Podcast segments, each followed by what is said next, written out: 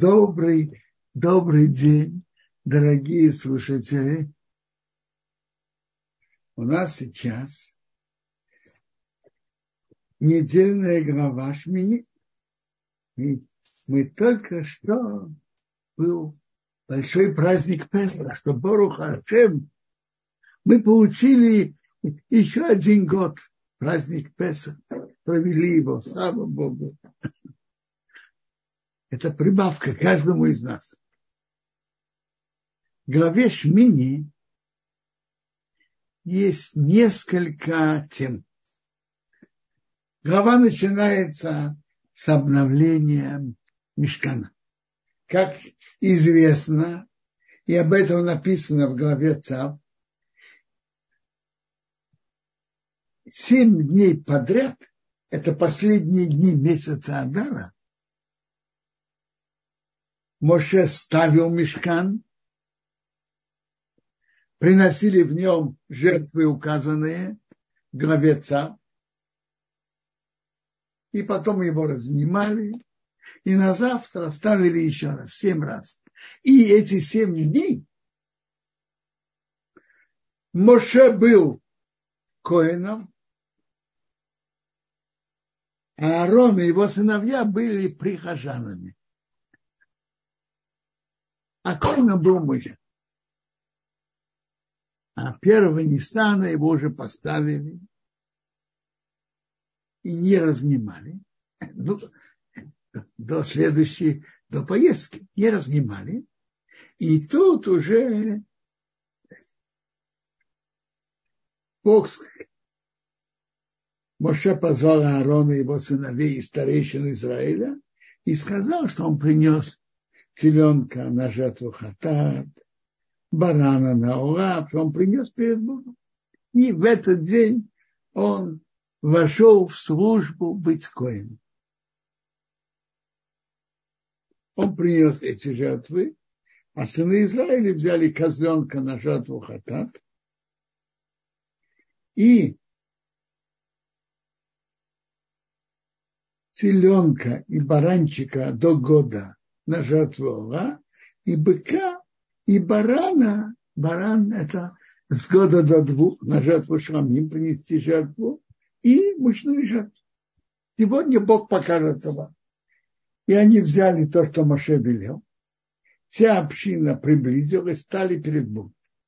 Сказал Моше, это то, что Бог велел. Делайте, и у вас покажется почет Бога.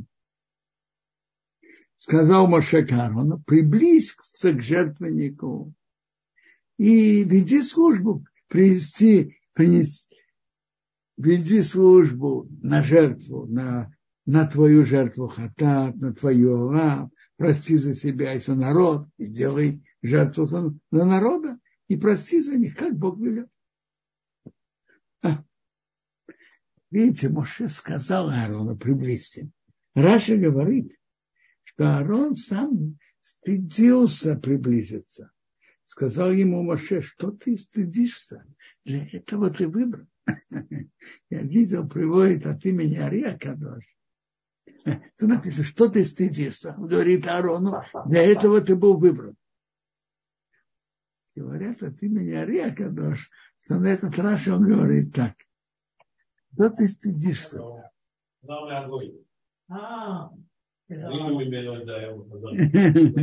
Из-за этого ты был выбран.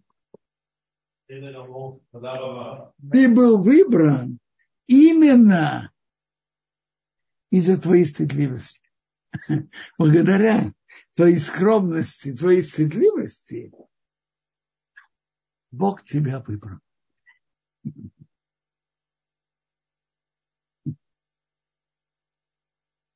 И Арон приблизился к жертвеннику, резал селенка, который у него, сыновья Аарона принесли кровь, брызгали на жертвенник. Это вы знаете. Жертва хатат же брызгают на четыре угла. Же, не, прошу прощения, не углы. Четыре рожки жертвенника. А оставшаяся кровь лили к основанию жертвы. И как каждый, э, от каждой жертвы сало, которое покрывает почки, э, диафрагму, ложили на жертву, не как Бог велел. Но тут было исключение. Мясо обычно едят куаним. А тут мясо и шкуру сжег в огне за лагерем. Тем принес жертву Ола. И принесли ее как жертву Ола. Раскурили. Затем козенка хатат. Принесли менху. Менху приносят. Горсть ложат на жертву. А оставшиеся едят кони. Дальше все было как обычно. То же самое жертву шуми. Понесли кровь, брызгали на жертвенник вокруг. Жертву шуми не на рожки брызгают, а на два угла. И также от жертвы Часть мяса, часть сала и, часть, и почки и диафрагма ложат на жертву а, грудинки и правую ногу Арон поднял, и это, это часть, которую дают кони. Моше и Арон вошли в мешкан Эомое, вышли, благословили народ, и показался почет Бога ко всему народу, что вышел огонь с неба, вышел огонь и жег наши оценники, жертву и сала. Видел весь народ и запели, и упали на лица. То есть они увидели чудо.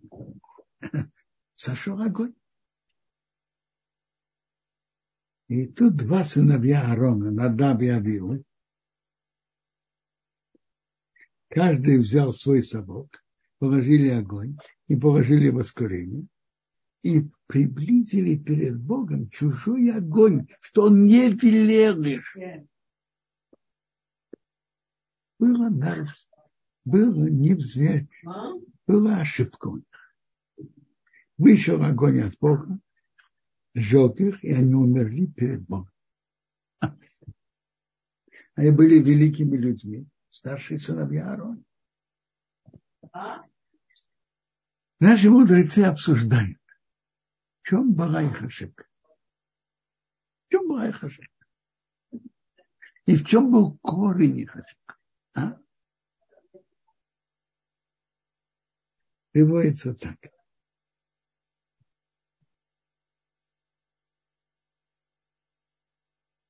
Приводится, они были сыновья Аарона. И они не спросили у папы, у Аарона. И их учитель был Моше, не спросили у Моше. И написано в Бедрашим третья вещь. Они не спросили, одно не спросили у Моше, их учитель, второе не спросили у Аарона. И третье, не, по, не посоветовались с Аароном, и третье, не посоветовались одним с другим. Каждый взял свой собак. Из этого этих слов наших мудрецов видим, велик, видим прав, правила в жизни. Серьезные действия надо советоваться с учителем. Надо советоваться с отцом, со старшим. Иногда, когда нет, даже нет такой возможности, советоваться с другом. Потому что свои ошибки человек не видит. А чужие он прекрасно видит. И так написано у наших мудрецов. Они, сыновья Аарона не спросили совета Аарона. И не спросили совета у Муше. И не спросили совета. Каждый свой собак взял. Не спросили совета один на другого. Они были великими людьми. Но тут была ошибка, и они были наказаны на месте.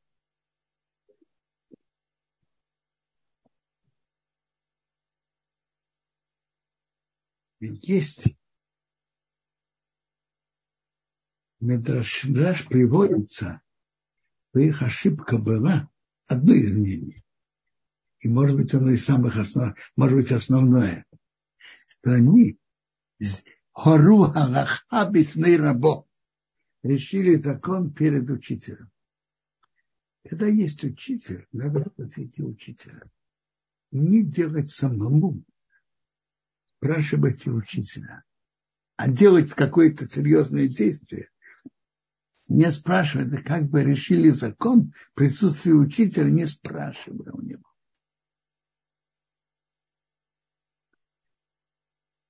Гемора говорит, у Гемора Ирувен говорится о том, насколько это плохо и опасно решать что-то в присутствии учителя, не спрашивая него.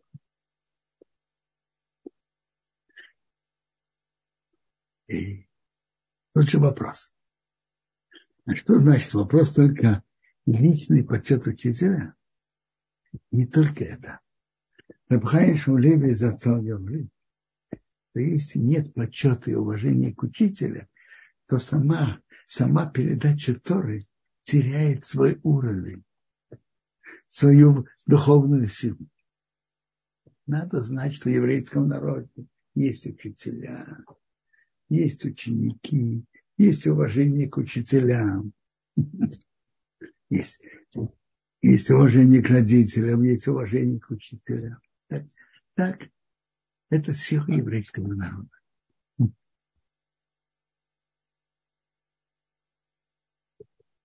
И само пренебрежение большим людям Торы к учителям да, теряет силу передачи Торы в еврейском народе.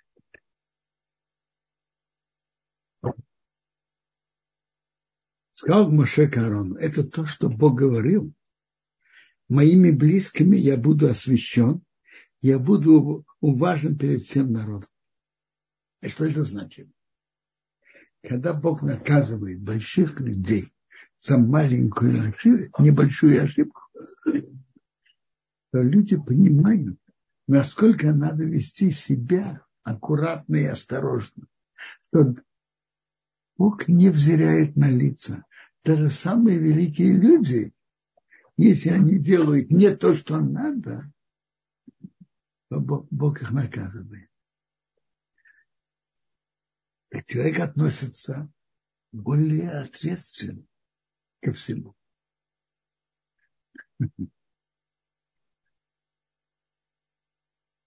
Тут большое величие. То есть наши мудрецы говорят, что Моше сказал к Аарону, написано Бихровая Кадыш, моими близкими я буду освящен. Я думал, что это будет либо ты, либо я. А я вижу, что они очень велики, они больше нас. Или что через них будет освящено имя Бога. И Аарон молчал. Это вели, большое величие Аарона. Но это такая страшная трагедия два старших сына великих, такой великий день, и они погибли, а Арон молчит.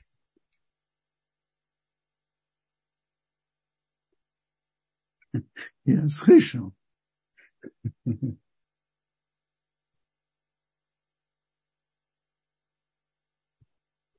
Спрашивают, а может быть еще лучше, а может быть еще лучше и более высокий уровень, если он пошел бы и сказал бы торопил выступление, то Бог знает, что он делает, и то, что Бог делает справедливо, и так далее, и так далее. Говорят, что нет. Молчание – это еще выше. Когда человек начинает объяснять и начинает объяснять, что это так, а это так, а это потому, а это потому, он указывает, и он знает, и он понимает, и так далее. Молчание – это он знает, что Бог выше, он молчит. Молчание еще выше.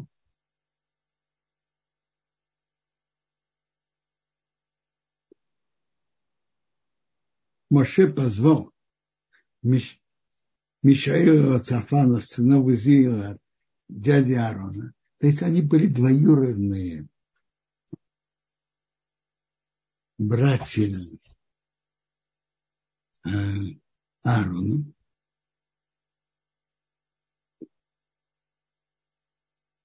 И сказал им, приблизьтесь и вынести ваших братьев, э, родственников, от святого места за лагерь.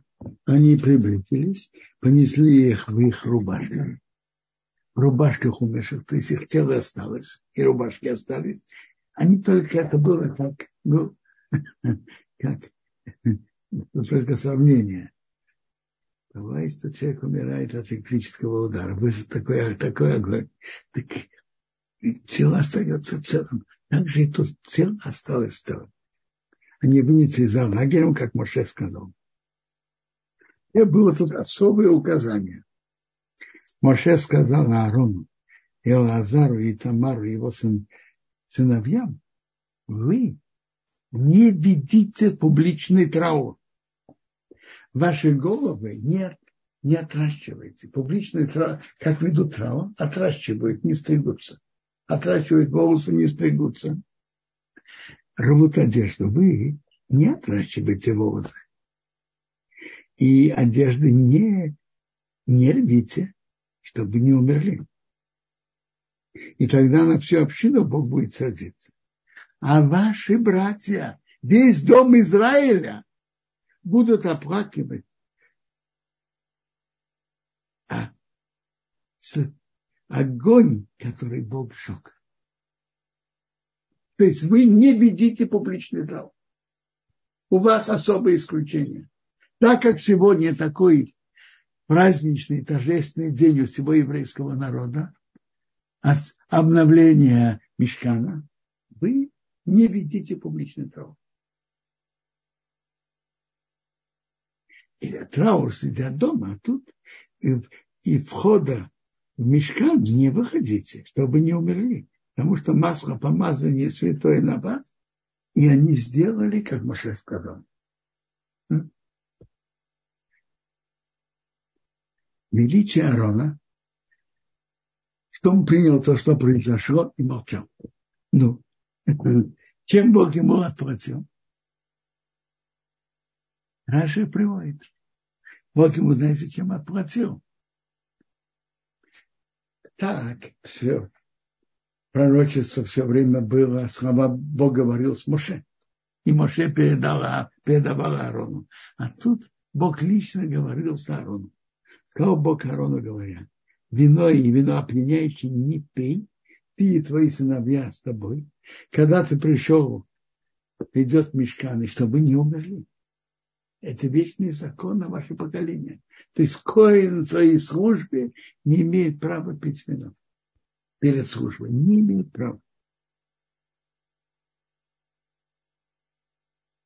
И разделить между святым и между будничным, между нечистым и чистым.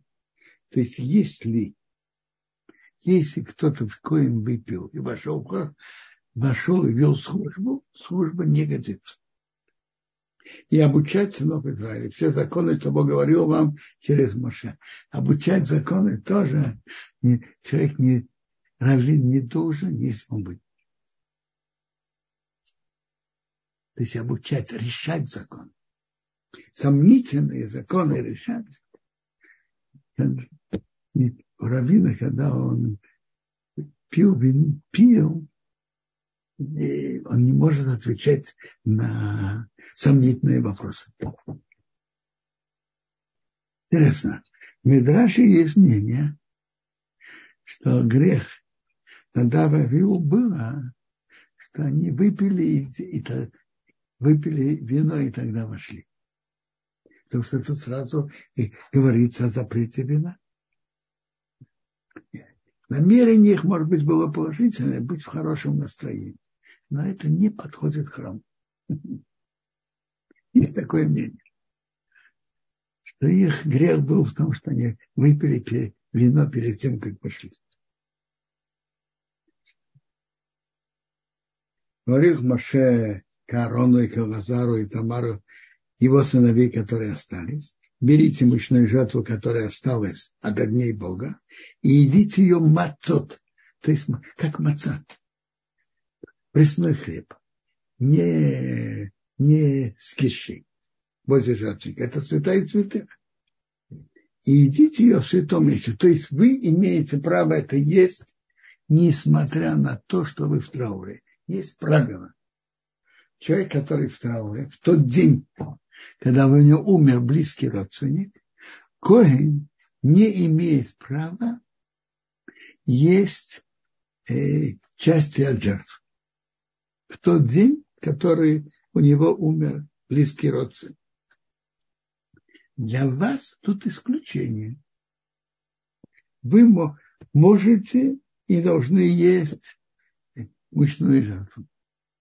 Сегодня это день праздника, торжественный день для всех, поэтому вы можете это есть.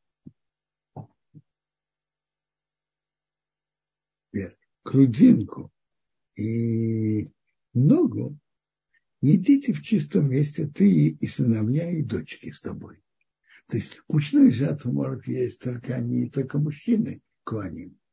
А от жертвы шалами, мирной, от мирной жертвы, грудинку и ногу могут есть и ты, и сыновья, и дочери с тобой. И они могут есть в более широком месте. Не только во дворе храма, когда вставил Иерусалим, они могли есть в всем Иерусалиме. Это твоя доля и доля твоих сыновей даны от мирной жертвы от сынов и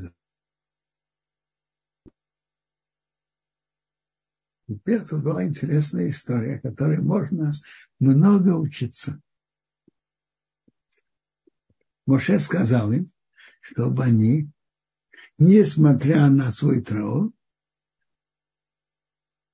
во-первых, не вели публичный траур. Это один приказ, потому что это праздник для всего народа. И второе, вы имеете право и должны есть от мучной жертвы. А теперь Тора нам рассказывает. Коз, козла жертвы хатат. Моше иска, выяснял, а он был сожжен. И он рассердился на Газара и Тамара, сыновья Аарона, оставшиеся, говоря, почему вы не ели его? Это он святая святых. И, и это тем, что вы едите, это прощает грех общины.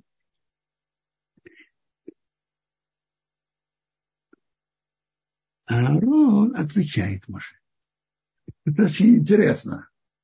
Моше высказывает критику Элазару и Тамару. Отвечает Аарон. Раши приводит, что по правилам поведения Моше высказал критику, он имел в виду высказать критику на Аарона. Но, но он ее высказал не саму Аарона, его сыновьям. Теперь, с другой стороны, по правилам поведения, некрасиво, чтобы сыновья отвечали Моше, когда тут есть их папа. Поэтому их папа Аарон ответил. То их папа ответил. Так я расскажу вам. Нормальный, обычный, обычный закон, обычное правило. Нельзя есть части от жертв Коину в день, у которого у него близкий родственник умер. Тут Моше сказал от имени Бога исключение. Вы имеете право, потому что это праздник всего народа, и тут у вас есть исключение. Но на что было сказано это исключение? На мучную жертву, которая была, была принесена именно в честь обновления Мешкана, в честь этого дня. И есть интересное и важное правило, что есть жертвы одноразовые, а есть жертвы постоянные. Ну, Скажите, что вы думали, что вы думаете? какая жертва имеет более высокий духовный уровень по, по законам Торы? А? Так интересно, в том Муде Звахим написано ясно, что постоянная жертва имеет более высокий уровень. Одноразовый менее высокий уровень. То исключение, о котором вам было сказано, это об одноразовой, о мучной жертве, которая является одноразовой.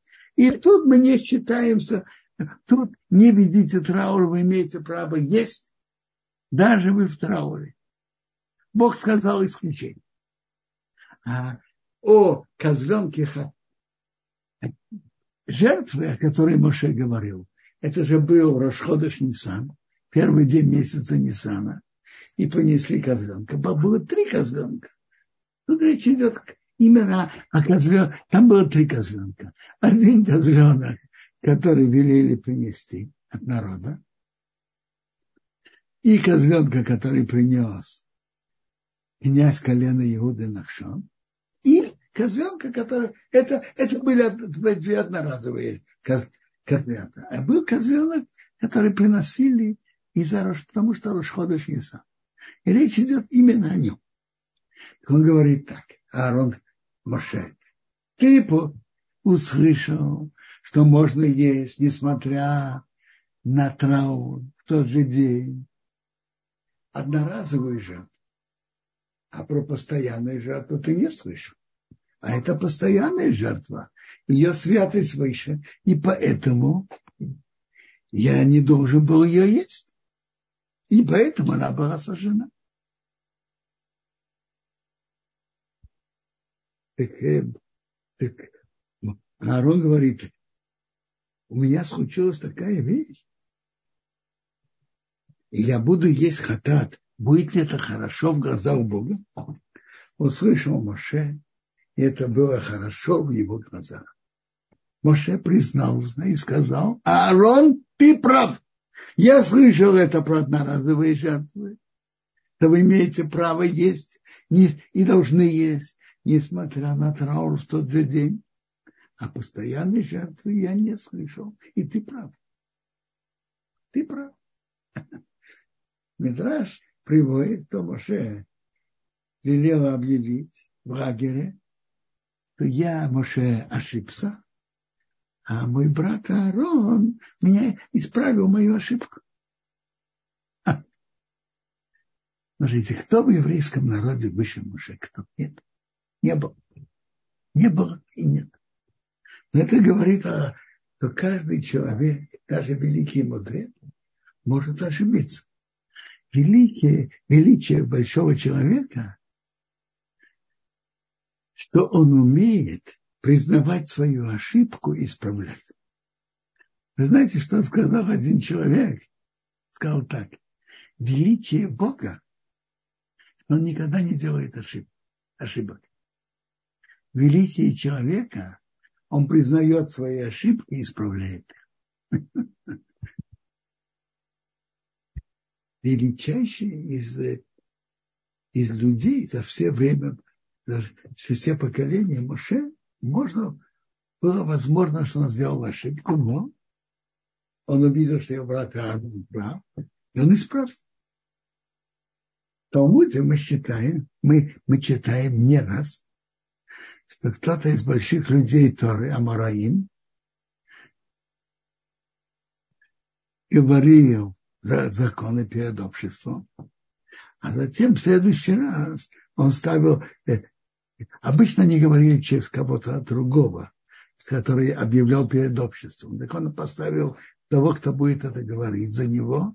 Я не говорил, а тот выступал, он говорил, то, что я сказал перед вами в прошлый раз, это ошибка. А действительно закон такой-такой. Это величие больших людей, что они могут признавать свои ошибки. Конечно, каждый должен стараться не ошибаться. Но это все, все может быть. Величие Бога, что Он никогда не, не ошибается. Великие человека, Если он ошибается, он признает свою ошибку и исправляет ее.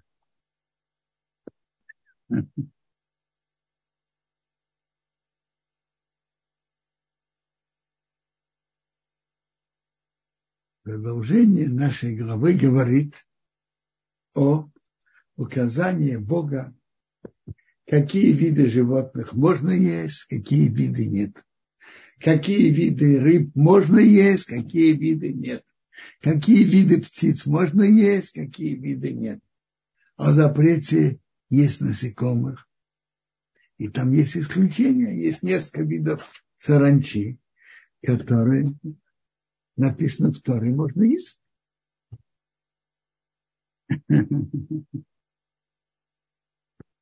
И давайте разберем, какие можно есть. Так, Тора, Тора говорит там, там так. Бог говорит Моше Арону, говоря им, говорится нам, Израиль, эти животные можете есть, все животных, которые на земле. Тут должны быть у животного два признака кошерности. Первое – копыта рассечены, и второе – живет звачком.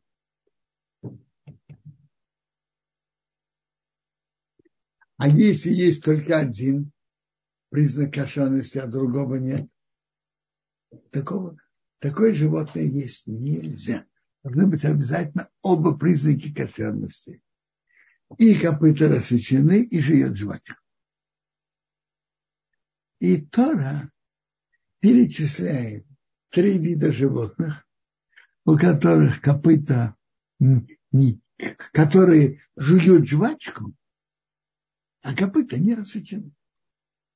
Это верблюд, еще два животных, арневет и шафан.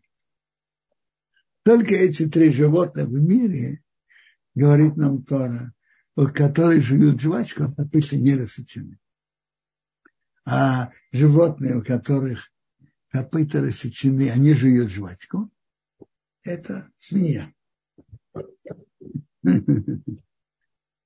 Свинья,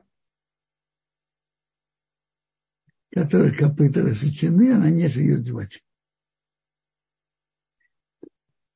Интересно, в Талмуде Хулин, в трактате Хулин, Гимара говорит нам интересные законы.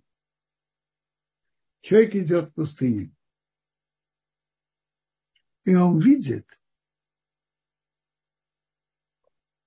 незнакомое ему животное. Он проверяет, копыта рассечены. Он может его спокойно резать и есть. Единственное, он должен выяснить, не является ли это, не является ли это один из видов, подвидов свиньи. Если это не из видов подвидов свиньи, это животное как Спрашивает Демара, а может быть, как есть свинья, есть еще другие виды такие? Отвечает нам Гемара. Владыка мира, который создал мир, знает все, что он создал. И написано в Торе Хазир, и мапу из Парсогу у свиньи копыта рассечены. А ж, жвачку не живет. Других подобных написано в Торе. Кто создал мир, знает все, что он создал, и знает, что больше нет. Интересно. Я вспоминаю, папа как-то выступал об этом параде, говорил. Он говорил, что он готов дать премию, кто найдет еще что-то, вид животного, которого копыта рассечены, но не живет животик. Были разные предложения, но не нашлось такое. Нет такого животного. Смотрите, надо же знать, что виды свиньи есть разные. Во-первых, есть домашняя свинья, а есть лесная свинья. Это написано хазир называется свинья, а есть написано в Пилим, хазир яр, лесная свинья, дикая свинья. Есть большая свинья, есть маленькая. Кто-то прислал какую-то, как называется, пекарь. опять-таки, я видели ее фотографию, как она выглядит. Это та же свинья, но она меньше. Та же свинья. Ну, живит.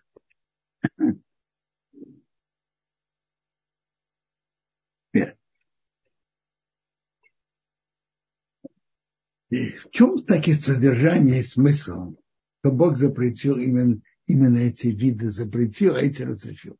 Вообще-то это, это общее правило.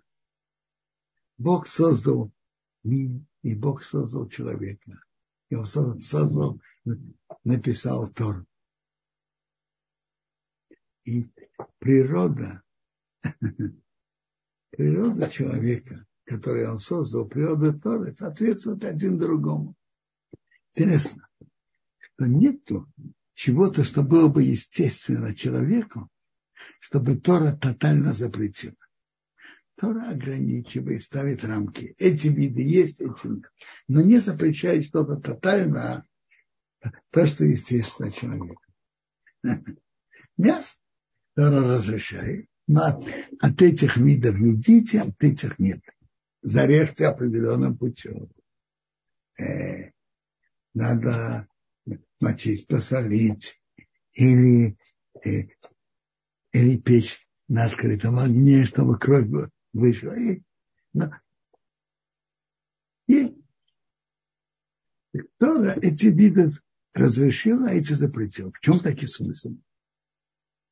Рамбан пишет, что каждый вид имеет свое духовное влияние. Именно некошерные виды имеют вредное влияние на душу еврея. Это отдаляет его от святости, делает его невосприимчивым к святости, отдаляет его. И Тора это запретила делать его более жестоким и так далее. Эти запрещенные виды животных, запрещенные виды рыб, запрещенные виды птиц.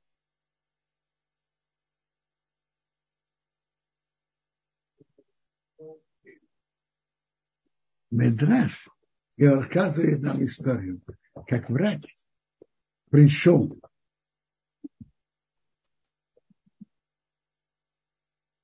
проведать двух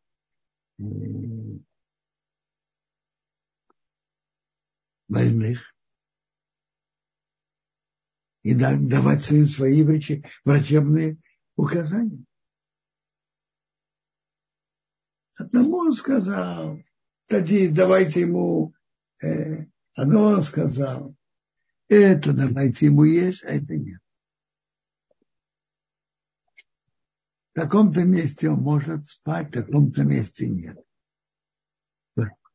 Проверил, проверил другого больного. Он говорит, давайте ему есть все, что он хочет. Его спросили, почему этому ты все разрешаешь, а этому нет. Не смотри. Этот может выжить и поэтому я ему ограничиваю в этом. Это помешает ему выздороветь. Этому, этому уже мы уже не поможем. Еврейскому народу, который предназначен для духовного, для духовной жизни, эти виды вредят. Эти виды вредят. Поэтому им Бог нам запретил.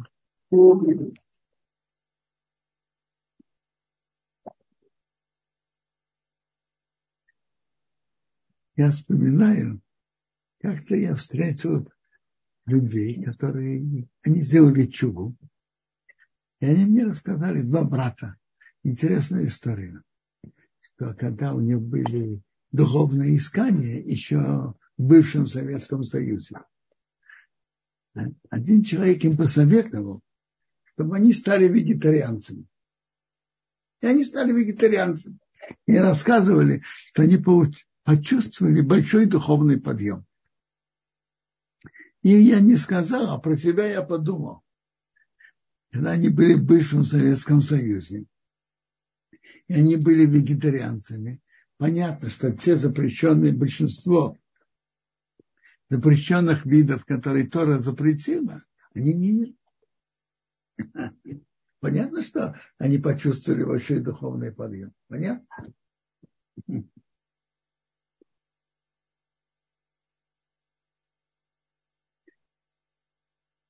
Тут это не написано, а в других местах написано, что животные, чтобы можно было их есть, надо зарезать их определенным путем. По правилам, что называется шхита. Обычно проверяют легкие, чтобы не было э, ущерба в легких. Скажем, дырка или что-то, не было в легких. Проверяют. А в книге Дворим Тора нам сообщает, из кошерных видов животных три домашних, корова, овца и коза, и семь диких олень, терна, лань. Я точно не знаю эти названия, э, как они выглядят. Семь видов кошерных животных, диких животных, семь. И три домашних. То есть того, что в воде, те, у которых есть чешуя и плавники, имеете право есть. А, а те, у которых нет чешуи и плавники, нельзя есть. Интересно, Талмуд нам говорит, что если есть чешуя, то должно быть должны быть и плавники, плавники тоже. Интересно. И Талмуда видно, Талмуд приводит, что если есть такая рыба, есть чешуя, она их сбрасывает, когда поднима, выходит, поднимается из воды, она кишем. Но это на практике это опасно, потому что надо прекрасно знать все эти виды и подвиды, чтобы не, не спутать ее с каким-то другим, другой рыбой, которая не кишем. Но, в принципе, это интересный закон в Талмуде, что если у нее есть шия в воде, то она кишем. Теперь, э, есть. Тебя что такое чешуя? Чешуя означает чешуя, которая сходит. И она снимается, не тяжело, она снимается. А если она не снимается, это кожа, это не чешуя. Нет та чешуя, которая разрешает эту рыбу есть. Интересно, в тех местах, где не было шойха, кто мог резать, так люди просто, э, которые соблюдали кашон, брали рыбу, проверяли на чешую, это каждый может проверить и есть. Это хищуя, это то, что сходит с рыбой.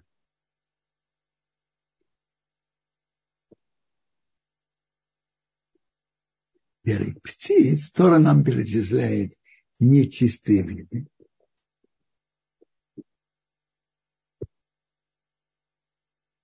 Гемора говорит, что если есть охотник, который знает все эти виды, там 21 вид птиц, 24 вида птиц, и знает, что эта птица не из, не из этих, можно есть.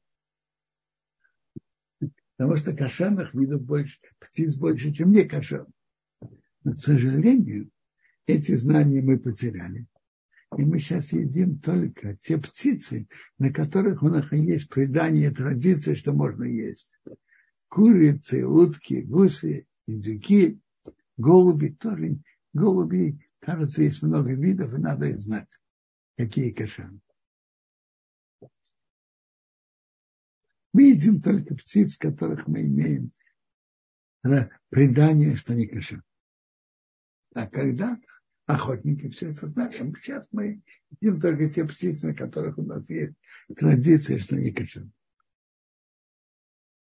насекомых нельзя есть, но есть исключения.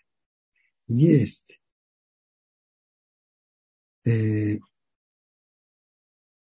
виды саранчи, которые разрешены, и приводится их по признаке кошерности и название. Арбе, Согом, Харгел, Хогом. У нас традиция это утеряна. Есть из немецких евреев, у которых есть традиция, какие, какая саранча кошерна.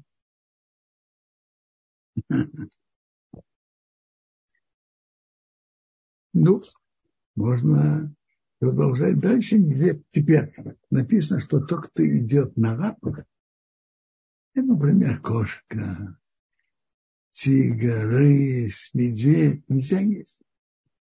У них вообще нет копыт. Нельзя есть.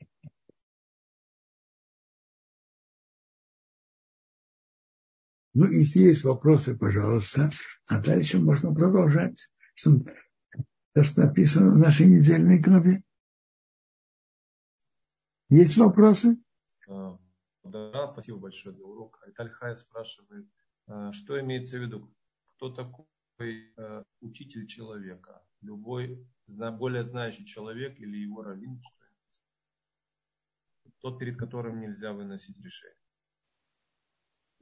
Смотрите, есть его раввин, а есть вообще серьезный раввин, который даже он не его раввин, но при его присутствии нельзя выносить решение.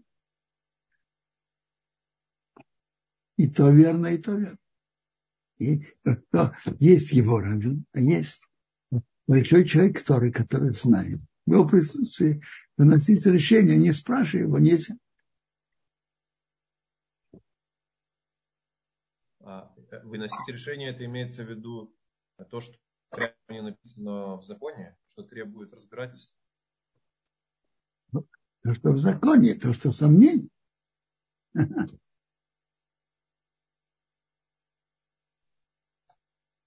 Вот тут, например, приносить еще огонь и делать это действие, это было что-то вопросное, новое. Да, стоит это делать, можно, нельзя.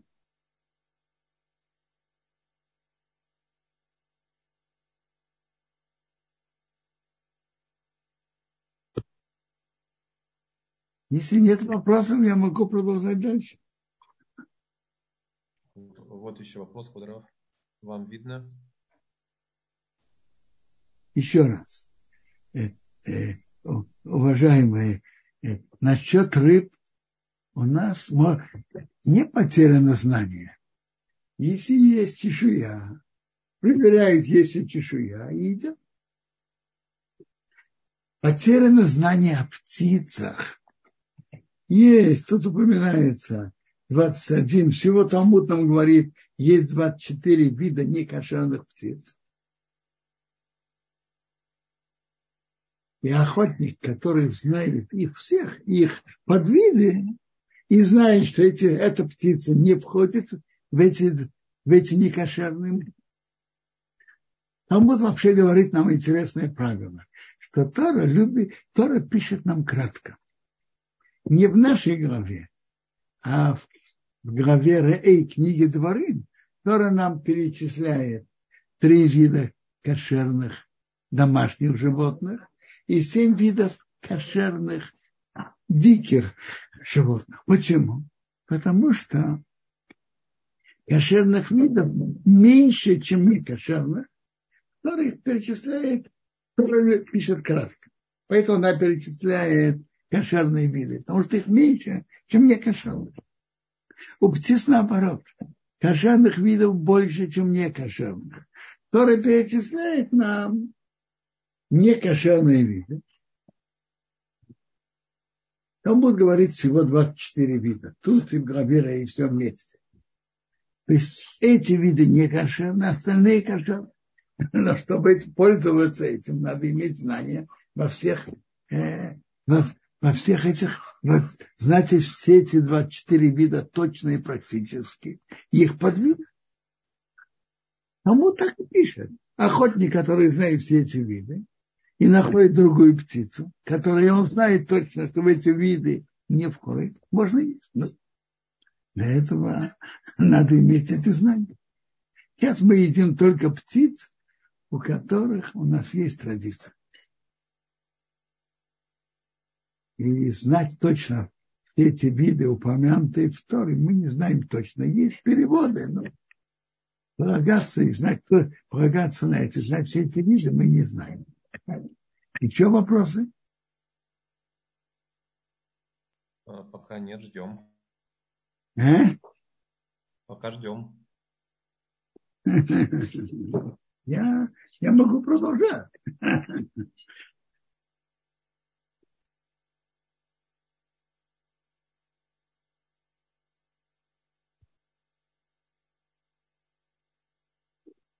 Квадорав есть поднятая рука. Пожалуйста. А Виталий Хая включили микрофон.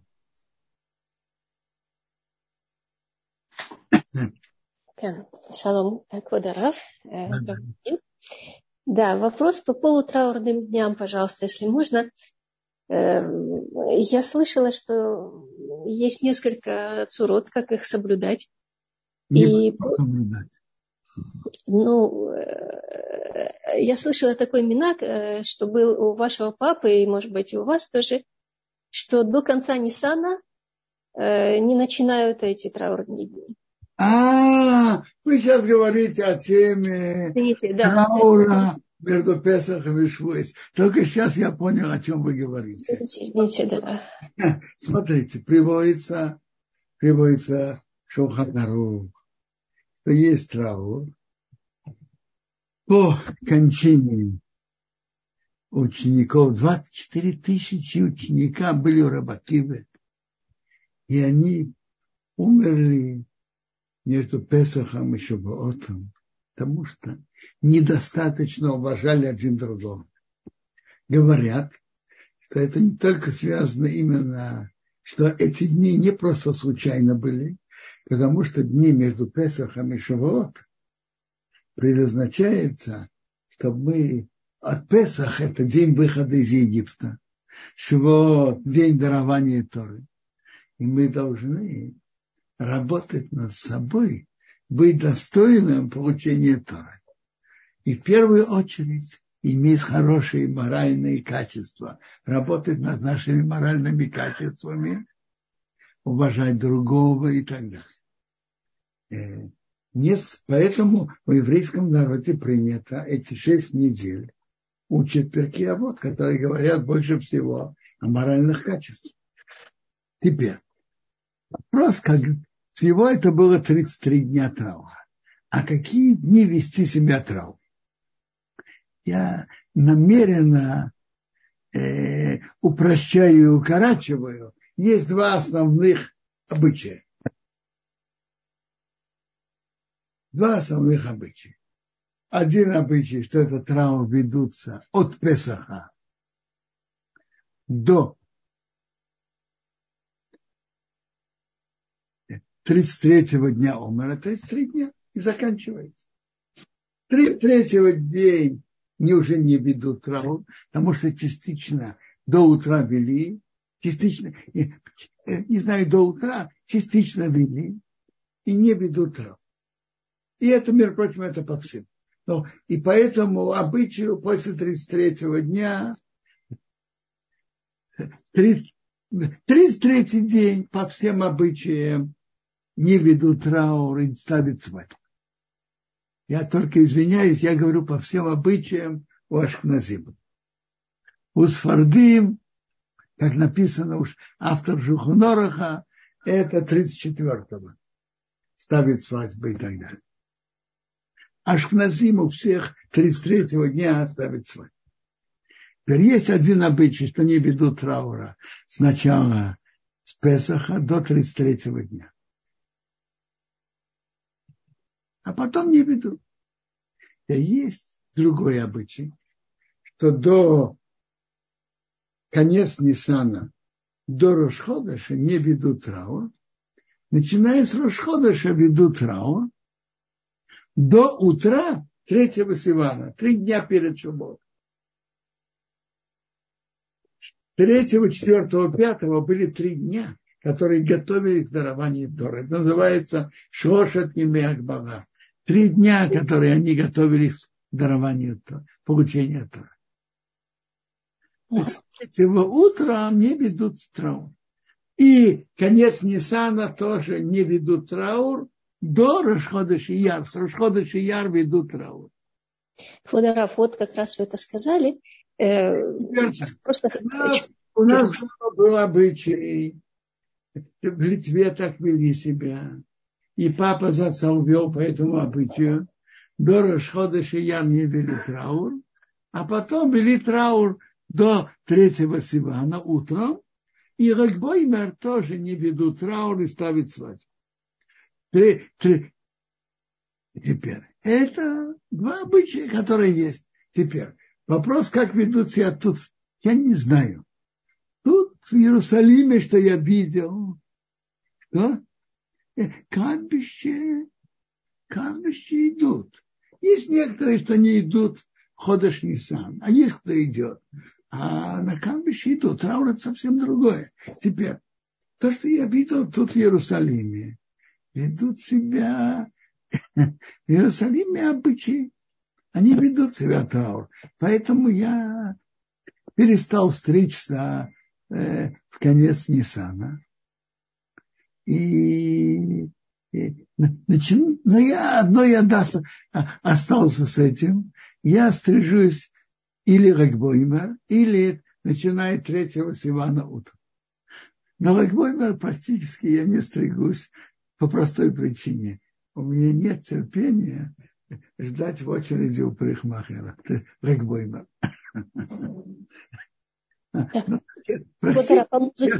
Стрижусь с третьего начиная с третьего Сивана. Но а то, что так как я увидел, что в Иерусалиме не ведут себя так, так я не, не стригусь в Ниссане тоже.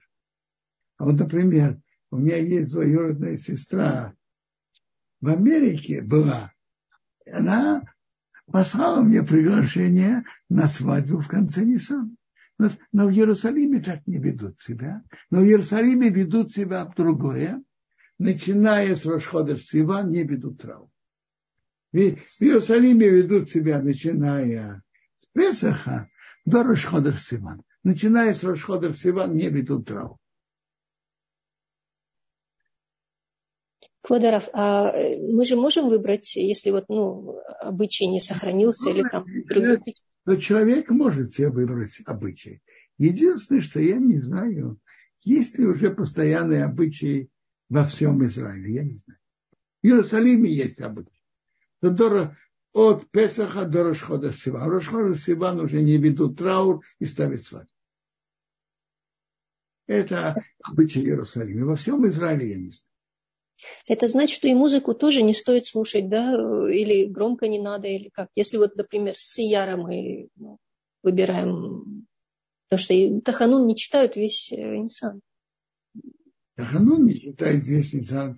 Это потому что в этот Таханун не читает весь Нисан. Это, это обычай у всех.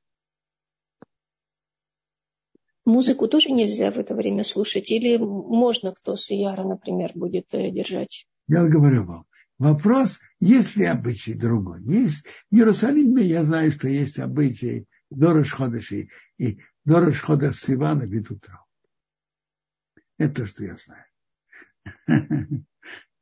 Мне интересно, Интересно, мне рассказал э, близкий родственник Арабайса Зацал, был брат утра Мехас Ицхак, Равина Идаха Райдит. Он был как раз во время в лагерях, когда они освободились в 1945 году. И были пары, которые хотели жениться. Так он мне рассказал, что Аравай Зацал весь день, так а по-видимому, они вели себя так, что они ставили свадьбу только Рагбойма. Так он стоял весь день Рагбойма и занимался тем, что он делал ставил хупот.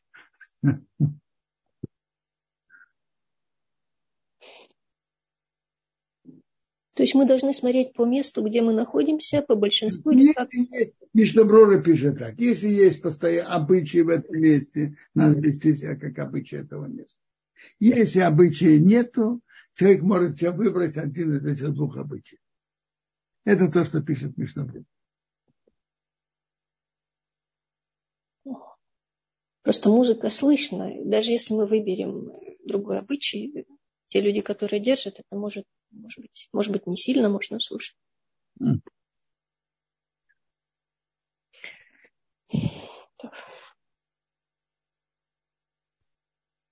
То, что я хотел, то, что я вам ответил на эту тему. Когда уже раз затронули тему Сиротона, спрашивает э, Яков, почему не читать этому до 12 Сивана? Почему что? Почему не читают Ханун до 12 Сивана? А, я вам скажу. Нет, начнем прежде всего с Нисан. Нисан – это общепринятые обычаи. Так как в нем праздник Песа, то до конца Нисана не говорят о Ханун. Теперь вопрос, в Шивот это же тоже праздник, правильно? Это обычай принятый, начиная с Рашхода Циван, не говорят о Ханун. Теперь вопрос после праздника Шивота, до какого времени, до какого дня не говорят Ханун. Так есть, есть во многих местах обычаи до 12 Сивана. Вопрос почему? Так есть обычаи, только один день после Шавот не говорят о Ханун. Это то, что называется Исрухак. День после праздника тоже праздничный, и не говорят о Ханун. Исрухак – это обычай, принятый у всех. Теперь есть во многих местах, и тут в Израиле тоже так принято, что до 12 Сивана не говорят о Ханун. Почему? Ответ такой. В Талмуде написано, что каждый из трех праздников, Песах, Шавуот и Суккот, человек должен был прийти в храм и принести жертву. А в день, когда человек приносит жертву, это у него праздник.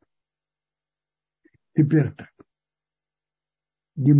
Талмуд учит, что э, Песах человек может принести в один из этих семи дней жертву жертву шамин, не жертву, не, не оля. Теперь Талмуд учит, что то же самое. Шивот, Шивот ведь только один день праздника, так человек может принести жертвы по поводу, связанные с праздником, что он пришел в Иерусалим, он может принести еще шесть дней. Всего один день Шавуот, еще шесть дней семь дней, потому что приравнивают Шавуот как, Пес, как Песах и Сукот. Семь дней. Семь дней. И поэтому есть такой обычай у многих, что до 12 Сивана не говорят о Ханун. Расчет очень простой. Шавуот это же 6 Сивана. И еще шесть дней после него человек мог приносить, пойти, имел право пойти и принести жертву в храм. И а если Шивот выпадало в субботу,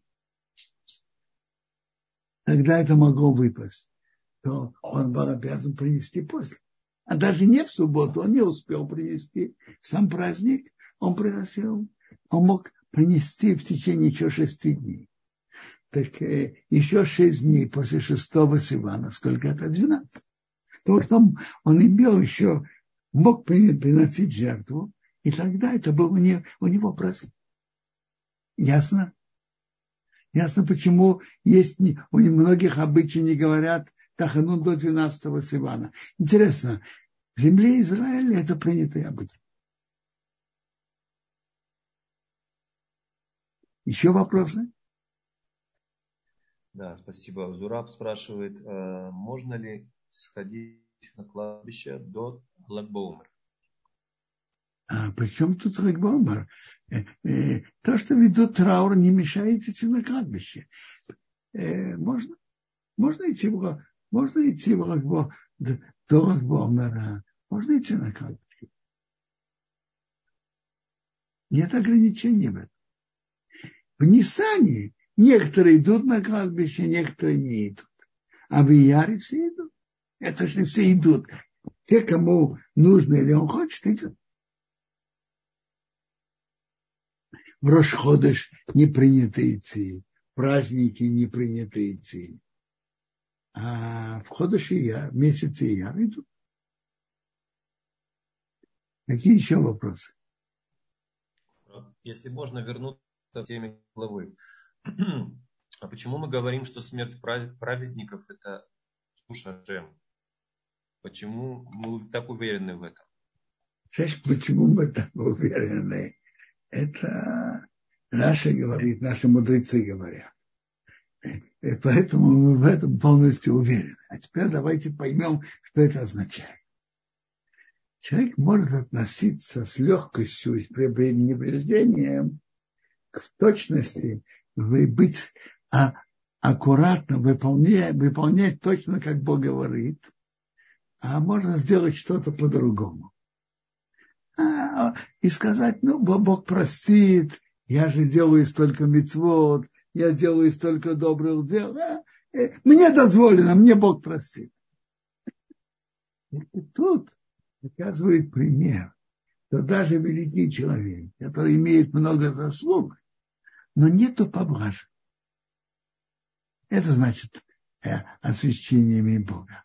Что относительно наших обязанностей отношения к Богу надо быть аккуратным и осторожным и, и не ждать поблажек. Ясно? Да, спасибо.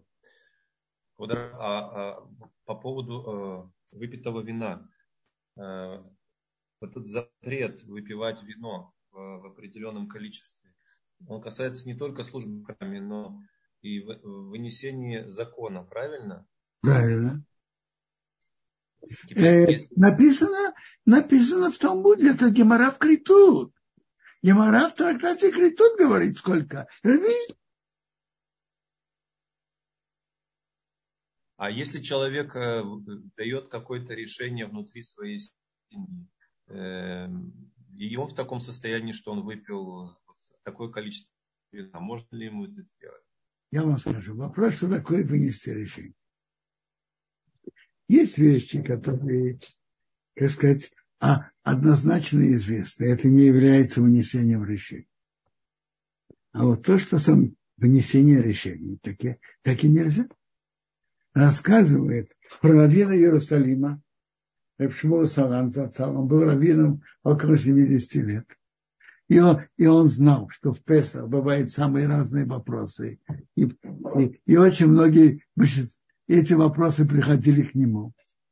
А он, а он же он раввин, но он и еврей, который обязан во всех мецвод. А в ночь Седера он должен тоже выпить четыре бокала вина. Тоже делать. Люди захотят прийти спрашивать вопросы. Ему приходили домой все время, дом был открыт. Приходили и спрашивали. Суббота, праздники, будни, неважно когда. А тут вопросы насчет кошерности еды а в ночь Седера он должен выпить четыре бокала вина. Что делать? Он делал так. Он молился с, с ранним миньяном, шел проводить седа, проводил седа относительно быстро, выпивал четыре бокала вина, проводил седа, шел спать. А когда он просыпался, кто захотел, мог прийти и спрашивать. Так про него рассказывают.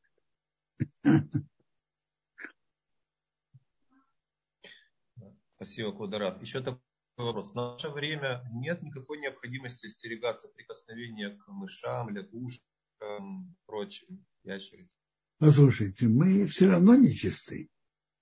Э, смотрите, тема Туа и Тара, надо я не имел времени в нее даже войти.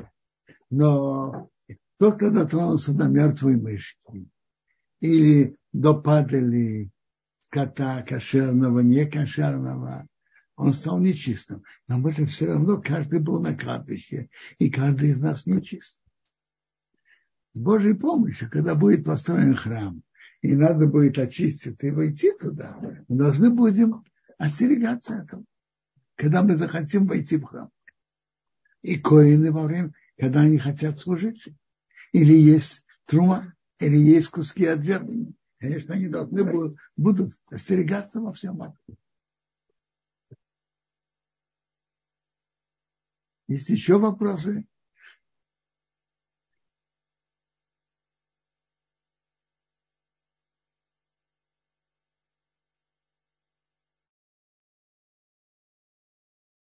Я не слышу.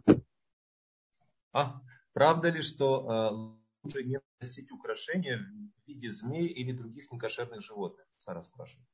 Я не знаю. Как запрет такого я не слышу. Но зачем вообще змеи? Я не знаю, это что-то. Нечто на хорошее и красивое, я не знаю. Сказать, как запрет, я не слышу. Вот, Рафа, есть какие-то ограничения для детей в игрушках, картинках до какого-то возраста с кошерными животными? Я не могу сказать то, что я не знаю. Не знаю, не слышу. Я знаю, я знаю, что папа шел со мной в зоопарк, и мы видели, и видели животных, говорили браху Мишане Абриот, на обезьяну, на слона. Одну браху на, обо, на обоих уже имели в виду. Папа, папа имел чувство идти в зоопарк, видеть чудеса Бога в разных творениях, что он создал. Будучи в Америке, я был в большом аквариуме в Атланте и имел удовольствие видеть разных рыбных животных.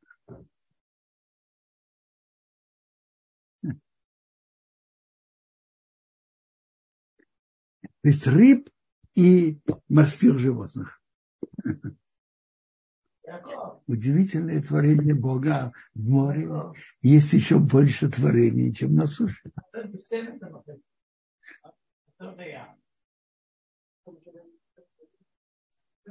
Есть еще что вопросы? Пожалуйста.